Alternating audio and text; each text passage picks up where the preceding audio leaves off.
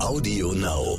Mir ging es wirklich darum, diese Scham und diese Schuld, die oft damit zusammenhängt, wenn eine Kleinfamilie scheitert, und ich sage scheitern wirklich in Anführungsstrichen, die zu hinterfragen und zu sagen, aber also ist es wirklich so schlimm und vor allem zu sagen, dass es kein individuelles Versagen ist.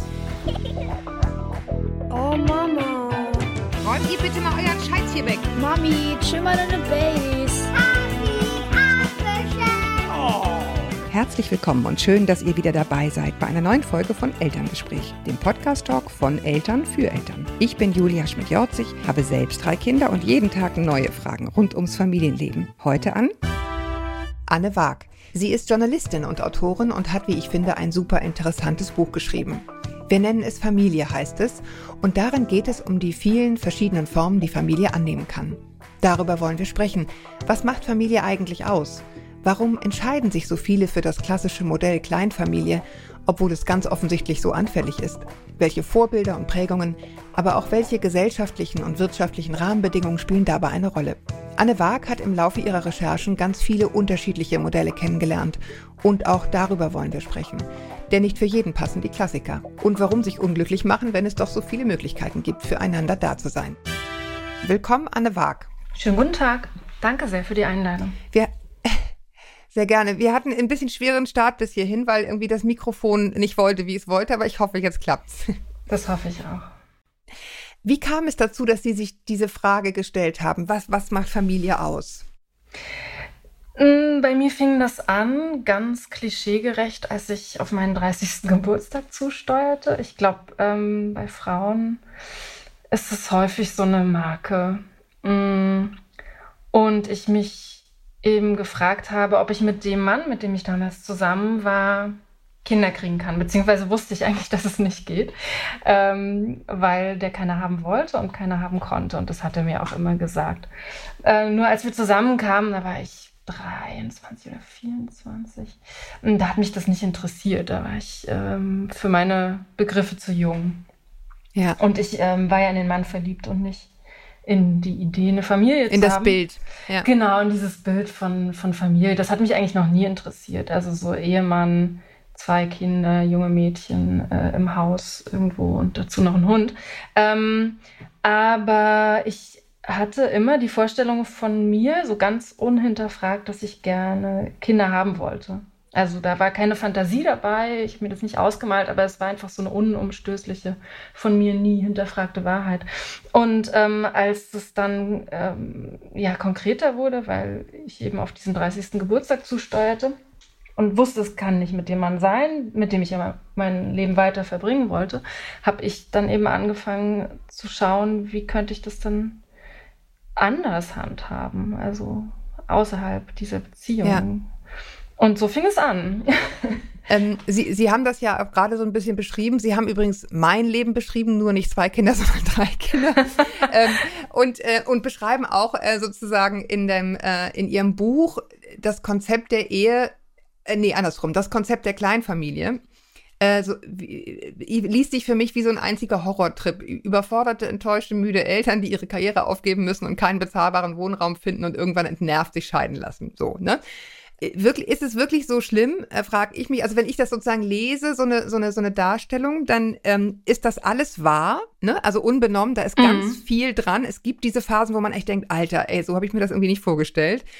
Aber das ist ja nur ein Teil davon. Warum haben Sie trotzdem so für sich schon so früh gewusst, das passt für mich nicht? Wa- wa- Was, was daran fanden Sie sozusagen einengend? Wir kommen dann gleich noch auf die anderen, auf die anderen Modelle, die es ja auch noch gibt, dann durchaus, ne? Ja, ich, ich weiß nicht. Also mir kam das schon immer sehr, sehr stickig vor, für mich persönlich. Also ich Mhm. gestehe allen anderen zu, äh, dass es absolut die richtige Form ist, aber mich hat das noch nie ähm, interessiert. Ich, ich weiß es nicht, warum, wo das herkommt. Also vielleicht hat das mit meiner Herkunft zu tun. Ich komme selbst nicht unbedingt aus so einer Papa, Mama, ne, geht, Papa geht arbeiten, Mama ähm, ist Hausfrau und ähm, aus so ja, einer wobei Kleinfamilie das ja nicht heißen muss, das muss ich jetzt schon mal sagen, ne? Genau, das stimmt. Also ich komme, komme durchaus aus einer kleinen Familie. Ähm, ich weiß nicht, wo es herkommt. Ähm, Ja. ich kann es wirklich nicht sagen, aber. Aber damit, damit verbunden war offenbar das Gefühl, also wenn Sie das Wort stickig jetzt nochmal benutzen, das steht auch genauso im Buch, das habe ich rausgeschrieben. ähm, dann, was verbinden, was, was haben Sie damit sozusagen verbunden? Ja, also was, ähm, was haben Sie gedacht, würde das für Sie bedeuten, nach dem Motto irgendwie Klappe zu, Affe tot? Was, was, was ist es, was man damit verbindet mit so, mit dieser Version? Was die ja nicht unwahr ist, ne? Also da ist ja, ja was dran. Also das ist, äh, vieles davon ist nachvollziehbar. Aber mich würde irgendwie interessieren, was, was so dazugehört in der Außenwahrnehmung. Mm, das ist eine sehr interessante Frage, die mir auch noch niemand gestellt hat. Ähm, ich, ich, fand, ich fand es einfach nicht. Also vielleicht bin ich zu frei, vielleicht ist mir meine Freiheit so wichtig. Vielleicht brauche ich, genau. vielleicht möchte ich auch nicht, also ich finde auch die Ehe nicht interessant für mich. Es ist kein Konzept, äh, dem ich irgendwas abgewinnen kann. Ähm. Mhm. Okay, aber das, das ist das, was ich meinte. Ne? Wenn man sagt, so das, das bedeutet für mich Unfreiheit, ist es natürlich denkbar unsexy. Und dann ist interessant, warum dieses Bild entstanden ist. Und da können wir ja dann auch gleich mal gucken, weil wir, ich hatte ja in der Anmoderation schon gesagt, ähm, das ist auch ganz viel äh, Kultur und ganz viel Umfeld, was es so wahnsinnig kompliziert macht, ne? Ja. Dass wir heute so ein bisschen für uns kämpfen und so weiter. Jetzt frage ich mal andersrum, warum, warum glauben Sie, auch nach Ihrer Recherche, entscheiden sich trotzdem so viele dafür? Weil es sich so anbietet auf der Oberfläche. Das ist, ähm, das ist was propagiert wird, was wir ein Leben lang sehen, ob wir jetzt Märchen anschauen, äh, an, äh, uns vorlesen lassen oder ob wir Filme schauen oder Romane lesen. Also diese Form des, äh, des Paares, was dann ähm, sein Glück krönt mit einem Kind oder mehreren Kindern, ähm, das ist ja so eine so kulturell durchschlagende Erzählung, so ein Narrativ, dass es uns wahnsinnig beeinflusst von Anfang an. Ähm, dazu kommt, dass wir in, in den hiesigen Kreisen eben auch stark von Familie, also von, von einer Beispielfamilie beeinflusst sind, was die Kunsthistorie beispielsweise angeht. Ähm, und das sind Josef, Maria und Jesus. Also mhm. ne, eine kleine Familie, die wir jedes Jahr, also wir, damit meine ich ungefähr 2,3 Milliarden Menschen auf der Welt feiern, dieses Bild, ähm, was, wenn man ein bisschen näher hinguckt, auch so nicht stimmt. Also es ist ein sehr idealisiertes Bild. Und ich glaube, das, das beeinflusst uns ähm, sehr, sehr stark. Und eigentlich kommt man nur dazu, nach Alternativen zu suchen, wenn für einen aus irgendeinem Grund diese Konstellation nicht nicht passt, wenn, wenn man ja. von Anfang an weiß, dass man nicht dafür gemacht ist. Aber ich würde mal sagen, der, ja, der, der, geme der kleinste gemeinsame Nenner von allen, die irgendeine Form von Zusammenleben suchen, ist ja das. Zusammenleben wollen, nicht allein sein wollen, in Gemeinschaft leben wollen. Ja, darauf, und, dagegen ähm, ist auch gar nichts zu sagen. Also auch ich will das nicht. Genau, und das ist ja das, was sozusagen letztendlich auch diesem, äh, diesem Kleinfamilienmodell innewohnt, ist ja der, wie ich glaube, nicht kulturell geprägte Wunsch, sondern einfach der, der, der Wunsch eines jeden Menschen, eines jeden sozialen Wesens nach Gemeinschaft. Mhm. Jetzt ist halt die Frage, wie kann die Gemeinschaft aussehen? Sie haben ja, wenn ich das richtig verstanden habe, Ihr Buch geschrieben, eben genau für diese, sozusagen für diese Menschen oder für diese Momente, wo man merkt, oh Mist, jetzt, jetzt passe ich nicht mehr ins Bild oder jetzt will ich auch gar nicht vielleicht. Mhm. Und, was, und was gibt es denn noch? Ähm, und was ich ganz interessant fand, jetzt in Ihrem Buch haben Sie ja viele verschiedene, viele verschiedene Modelle gefunden. Aber interessanterweise fand ich, dass das dann doch je nachdem, was es war, es war irgendwie mal Patchwork und so, äh, dieser, dieser Urwunsch zusammenzuhalten für ein Leben ja doch allen gemein ist. Ja, und äh, das bestreite ich ja auch gar nicht. Also mhm. natürlich ist es ein urmenschliches Bedürfnis, in Gemeinschaft zu leben und mit anderen zusammen zu sein. Mm, und ich stelle ja lediglich in Frage, dass das, dass die eine glücksbringende Form ähm, ja. für alle da draußen ähm, dieses Vater, Mutter, Kind Modell ist. Also mehr will ich, will ich gar nicht sagen. Mir, mir ging es wirklich darum, diese Scham und diese Schuld, die oft damit zusammenhängt, wenn eine Kleinfamilie scheitert, und ich sage scheitern wirklich in Anführungsstrichen, die zu hinterfragen und zu sagen, aber also ist es wirklich so schlimm und vor allem zu sagen, möglicherweise, oder ich bin ganz sicher, dass es kein individuelles Versagen ist, wenn das passiert, sondern dass es mit, mit Entwicklungen zu tun hat, ähm, kulturellen, wirtschaftlichen Entwicklungen, sozialen Entwicklungen. Aber lassen Sie uns da nochmal genauer hingucken, bevor wir dann gleich zu den anderen Modellen kommen. Was glauben Sie denn sind die Dinge, die es den kleinen Familien so schwer machen, es zu schaffen? Also jeder kämpft ja für sich allein und denkt, komisch, nur wir kriegen es nicht hin, nur wir sind gestresst, nur wir haben nicht genug Geld für die Miete und so weiter. Aber äh, Sie, Sie machen in Ihrem Buch ja sehr klar, das sind auch sehr viel äußere Faktoren, die man in dem Sinne gar nicht so in der Hand hat. Welche sind das?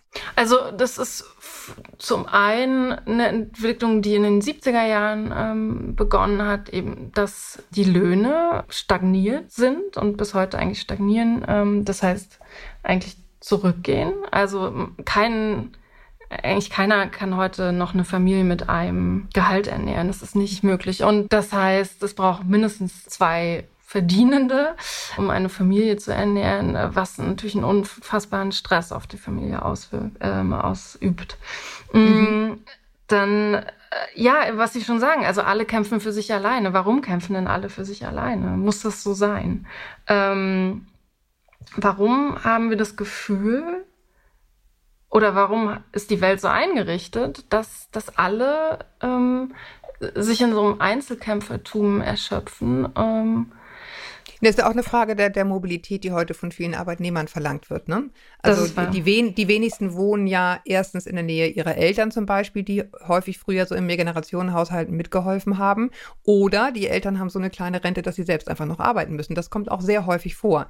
Und einfach äh, keine Zeit haben, dann, dann nebenbei noch die Kinder der Kinder zu betreuen. Eben, also dann sind wir wieder bei der Freiheit. Also je, je freier, befreiter das Individuum wird, je äh, mehr man sich aus der Herkunftsfamilie oder je leichter man sich aus der Herkunftsfamilie wegbewegen kann und eben eigenen Beruf ergreifen, der nicht von, von den Eltern vorgegeben ist, desto mehr geht eben auch verloren. Also das, das bestreite ich auch. An Halt. Nicht. Ja, an Halt, natürlich. Also ja. wir sind heute, wir sind alle ähm, sehr, sehr befreit, aber eben auch ähm, sehr allein in vielen, vielen Dingen. Das ist die Moderne. Das, das, Sie haben, ja. Ähm, Sie haben ja gesagt, ähm, dass viele dann, also viele Familien, es sind ja viele, ne? Also hohe Scheidungsraten, das muss man sagen. Es geht in der Hälfte der Fälle ungefähr, stimmt es vielleicht nicht ganz, aber jedenfalls vergleichsweise häufig klappt es nicht gut bis zum Ende. Und sie haben dann gesagt, dass viele auch so ein, so ein Gefühl von persönlichem Versagen haben. Das ist ja zum Beispiel auch so bei, bei Familien, die, was ich nicht, äh, alleinerziehend sind, ne? Also die, mhm. die dann schon das Gefühl haben, ich zähle eigentlich gar nicht als Familie, wenn ich, wenn ich alleinerziehende Mutter mit Kind bin, sondern Familie ist immer müssen mindestens drei, vier Leute sein. Ja. Sie haben aber noch ganz andere Formen gefunden. Vielleicht können Sie von denen mal ein bisschen erzählen im Laufe der Recherche, welche Sie da gefunden haben. Das mache ich sehr gerne. Ich würde gerne auf einen Punkt zurückkommen, was es ja. in meinen Augen auch so schwer macht, ist die zahlreichen Hoffnungen und äh, Erwartungen, die wir heute an unseren Partner stellen oder an unsere Partnerschaft. Mhm.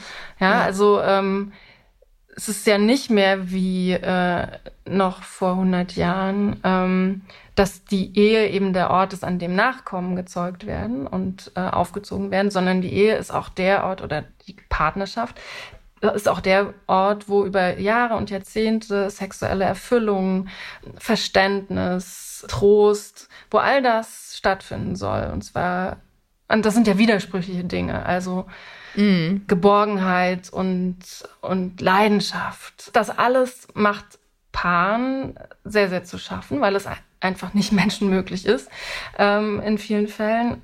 Und da die Familie aber eben auf dem Paar basiert, ist es ein sehr fragile, sehr, sehr fragiles Konstrukt. Ja, und deswegen, also man, man kann es ja scheitern nennen. Sie haben das vorhin extra in Anführungsstriche gesetzt, was ich auch gut finde. Man kann ja auch sagen, nach einer gewissen Zeit, ich merke einfach, es passt nicht. Nicht mehr, ne? Es ist so, ja, also oder nicht mehr, ganz wichtig. Wir sind ja auch keine statischen Wesen. Wir bewegen uns äh, innerlich und äußerlich und, und merken, irgendwas hat sich verändert. Und dann ähm, kommt sowas, äh, was man, glaube ich, serielle Monogamie nimmt, dann äh, nennt bei einigen, ne, dass man dann sagt, so, okay, das, das, das, so wie wir das hier gemacht haben, möchte ich es nicht mehr. Ich gehe und ich gehe eventuell zum nächsten, zur nächsten. Und dann äh, sind wir schon bei dem, bei dem ersten Modell, was Sie kennengelernt hatten, das war eine Patchwork-Familie. Ja, Sie spielen darauf an, dass ich das selbst kennengelernt habe, oder? Ja, ja, klar, in dem, in dem Buch, ne? In dem also, Buch, ja. In dem Buch, ja, da haben Sie ja eine getroffen.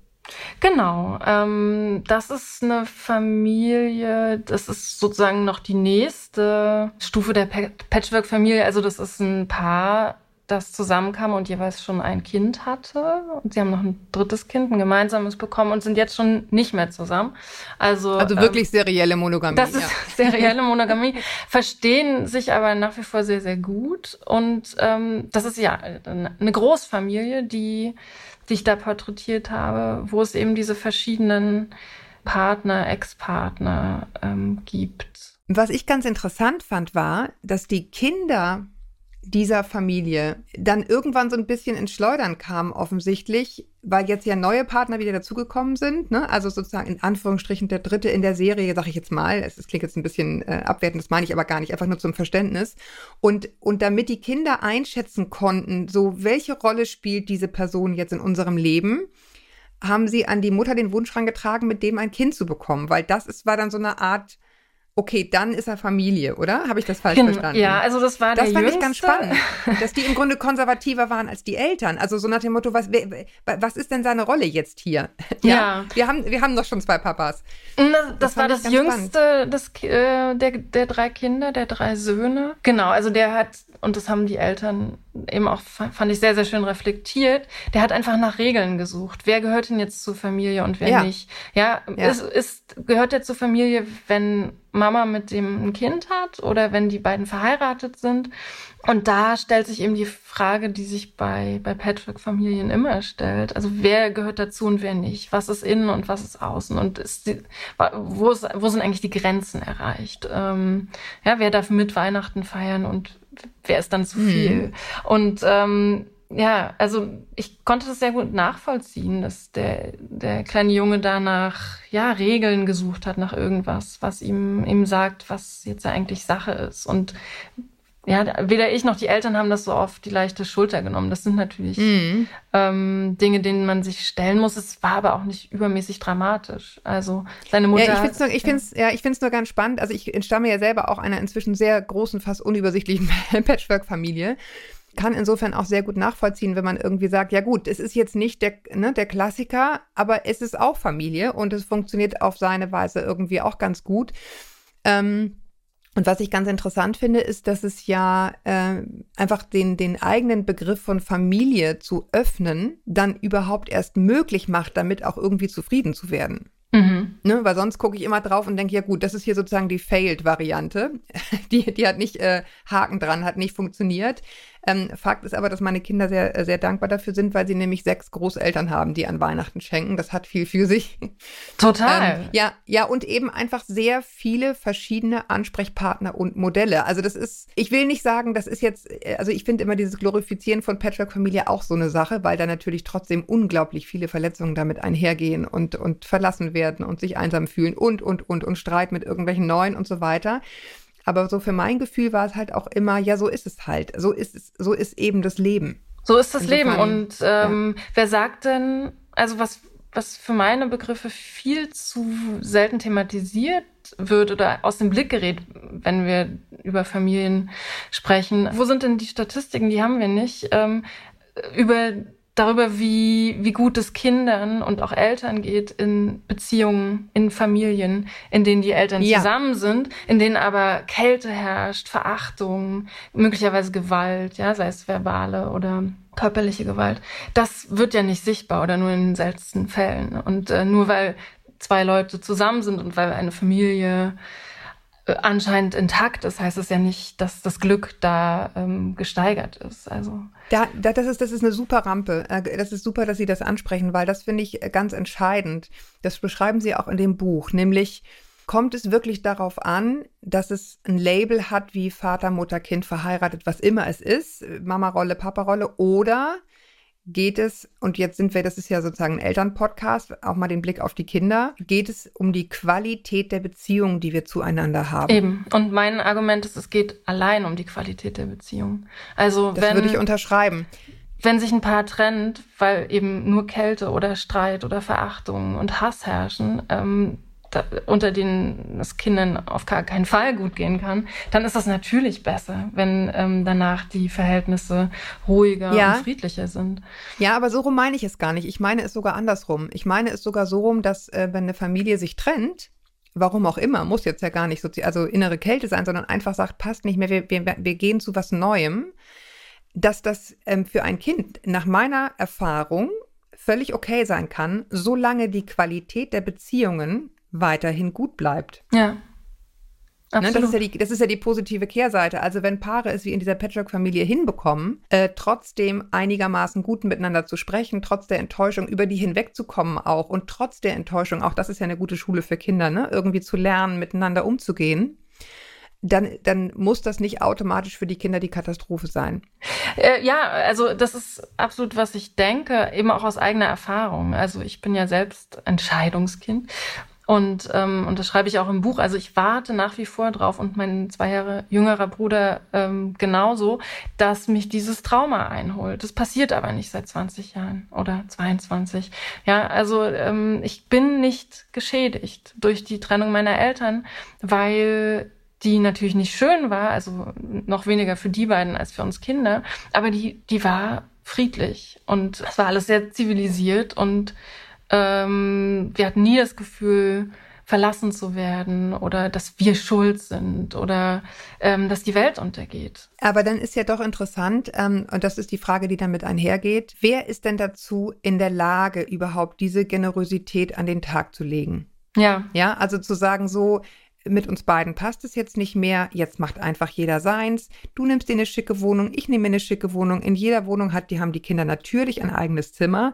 Das ist ein sehr kleiner Kreis von Leuten, die sowohl wirtschaftlich als auch, ich sag mal, von der inneren Reife her das wirklich tun können, sich loszusagen, neu anzufangen und nicht in Bitterkeit zurückzublicken. das stimmt. Und das ist so ein, ne, und das ist ja die Schwierigkeit, dass das eben diese, diese emotionale Reife sehr schwer zu erlangen ist. Und häufig nur für Leute, die es auch finanziell können. Wissen Sie, was ich meine? Ja, absolut. Also ähm, das, was Sie sagen, stimmt natürlich. Also es ist A, ähm, eine Frage der finanziellen Mittel, aber es geht natürlich schon früher los. Also es ist auch eine Frage der psychologischen Mittel, der psychischen äh, Ressourcen, die man hat. Und ähm, es stimmt, dass, das habe ich bei meiner Recherche gelernt, ungefähr 20 Prozent der Bevölkerung, kann man so sagen, neurotisch sind. Ja, da, da gibt es Das Vorbelastungen. beruhigt mich sehr. Ähm, und das sind natürlich, also äh, da- das macht es natürlich nicht einfach. Also natürlich hilft eine gewisse gesunde äh, oder psychische Gesundheit ganz enorm. Und auch dann kann es natürlich zu Streit kommen. Und Streit ist ja auch nichts per se Schlimmes. Aber ich, ich fand sehr, sehr hilfreich, eben daran zu erinnern, dass man auf, mit Blick auf die Kinder sich wirklich fragen muss, was, was spielen, äh, was, was zeigen wir denn ihnen hier? Also, ne, die, die Beziehung zwischen den Eltern bleibt ja bestehen. Und es geht darum, ähm, den Kindern zu zeigen, diese, diese Beziehung, ja, wir bleiben eure Eltern. Ich habe mit einem Psychologen gesprochen und der meinte, ja, dieses, dass man sagt, du sollst deine äh, Eltern in Ehren halten, ist, äh, ist Quatsch, weil Kinder machen das sowieso. Die ehren ihre Eltern. Es geht darum, den anderen Elternteil seiner Kinder in Ehren zu halten. Das ist viel, viel wichtiger für Kinder. Ja, aber das geht eben nur, wenn ich, das meinte ich ja gerade, ne, wenn ich, äh, wenn ich emotional in der Lage bin, das auch tun Genau. zu können, auch wirtschaftlich in der Lage bin, zu sagen, du, dann eben nicht, äh, dann kommt dein Unterhalt eben nicht, dann keine Ahnung. Und das ist eben leider in den wenigsten Fällen der Fall. Also finde ich, muss man einfach nur dazu sagen, um das Bild vollständig zu machen. Das, das, da gebe ich ne, total ich, ich recht. kann, äh, also mein, mein Vater sagte immer, wer sitzt denn da am längeren Hebel? Und das ist genau das, wenn die Hebel ungleich lang sind äh, von Partnern, einer wirtschaftlich stärker ist als der andere, dann wird es halt so sofort kompliziert mit so einer Trennung und mit so einer Generosität dem anderen gegenüber. Ne? Das, äh, das ist ja das, was viele die ganze Zeit erfahren. Ich habe die ganze Zeit von Modellen gesprochen, die sie, die sie kennengelernt haben. Ich glaube, ähm, ich würde jetzt gerne einmal überspringen Mhm. äh, in, also in der, in der Ausführlichkeit die Regenbogenfamilie, weil die haben wir hier auch schon ein paar Mal abgebildet. Interessant fand ich nur, dass sich da auch relativ konservative Strukturen manchmal auch breit machen. Das will ich einfach nur dazu sagen. Ähm, aber sie hatten noch ein ganz anderes Modell und das finde ich total erwähnenswert, denn das war auch eine Kleinfamilie, die sich alleine durchgeschlagen hat. Erzählen Sie doch bitte mal von der, wo dann jemand anders aus der Nachbarschaft plötzlich anfing, eine Rolle zu spielen. Ja, also das ist ähm, eine Familie mit zwei Kindern, zwei Jungen. Eltern sind beide aus Vietnam ähm, eingewandert, also in den 90er Jahren, und haben diese zwei Kinder bekommen und ähm, lebten sehr prekär, also hatten beide Aushilfs Jobs und lebten in einer sehr kleinen Wohnung. Und ähm, da die Eltern, also das äh, kommt dann in meiner Recherche raus, ähm, offensichtlich so früh von ihren eigenen Familien getrennt wurden, dass sie ähm, selbst nicht in der Lage dazu waren, sich richtig um die Kinder zu kümmern, gab es da wirklich Zeichen von Vernachlässigung. Und ähm, diese Kinder oder eins der Kinder, das, das kleinere, der kleine Junge, trifft in, im Haus. Oder eigentlich war es so, dass er Hilfe sich selbst gesucht hat mit seinen.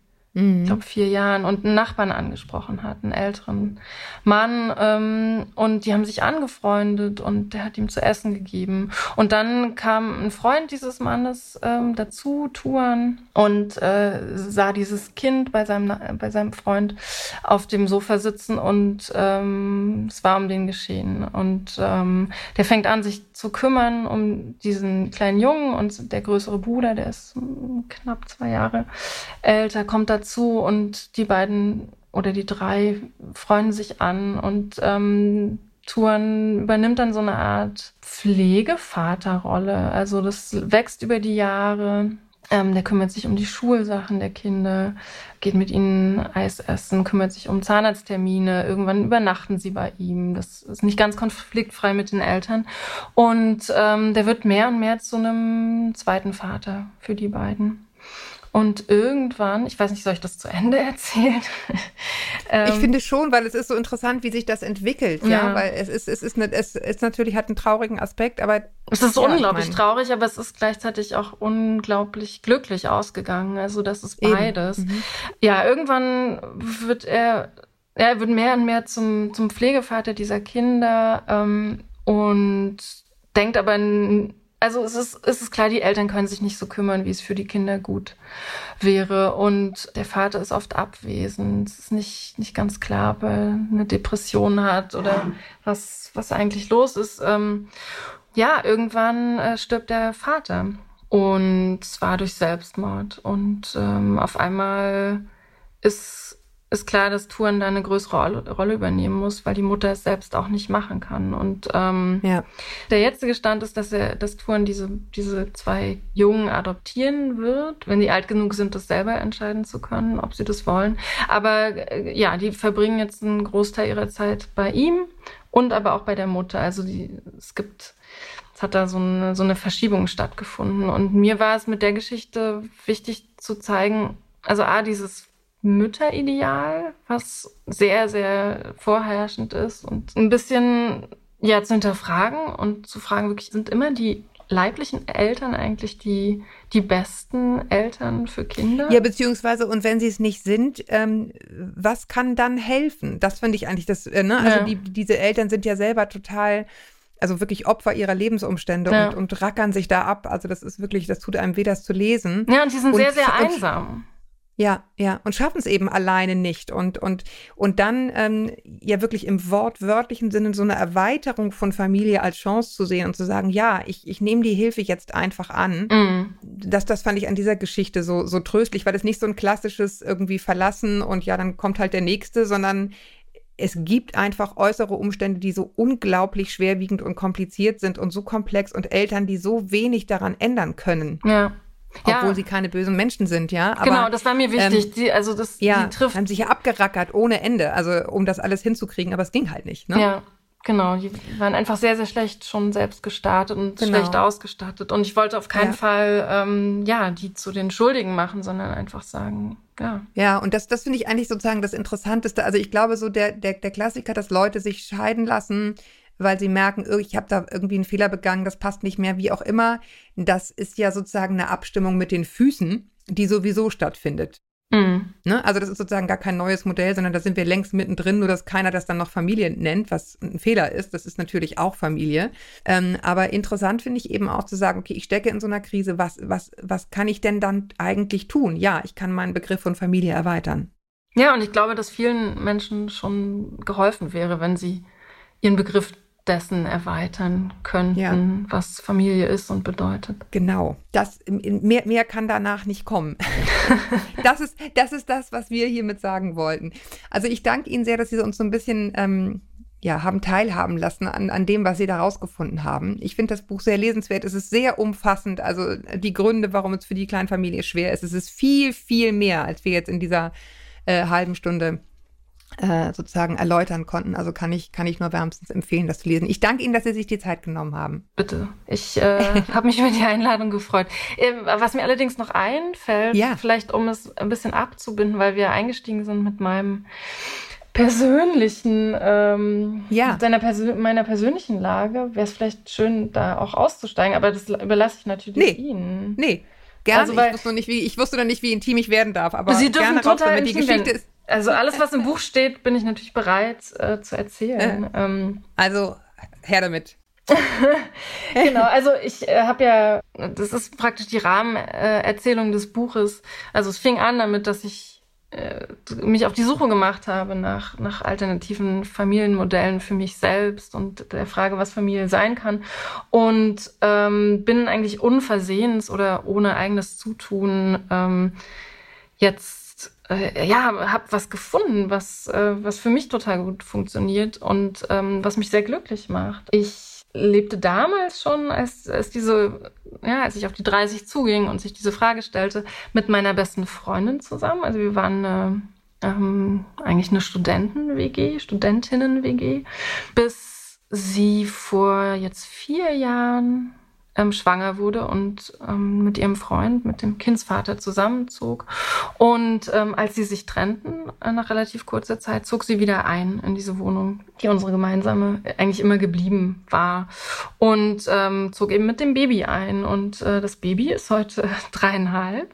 Und wir leben hier ähm, in dieser Dreizimmerwohnung. Also jeder von uns hat ein eigenes Zimmer. Und ähm, ja, aus dieser Studentin-WG ist jetzt Eine Familie geworden. eine Familie geworden, unsere Familienwohnung. ähm, und ja, also wird möglicherweise auch eine Senioren-WG in, keine Ahnung, 40 Jahren oder so.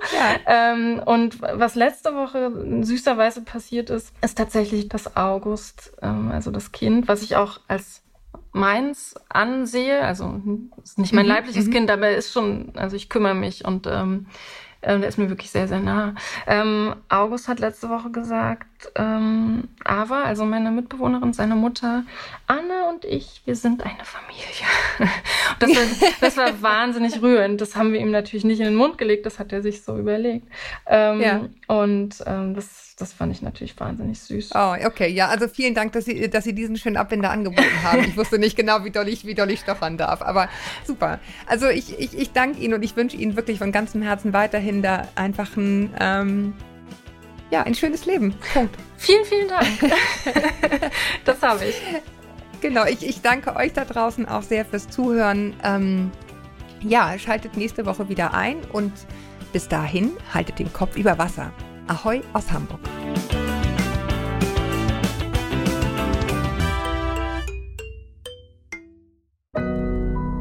Audio Now.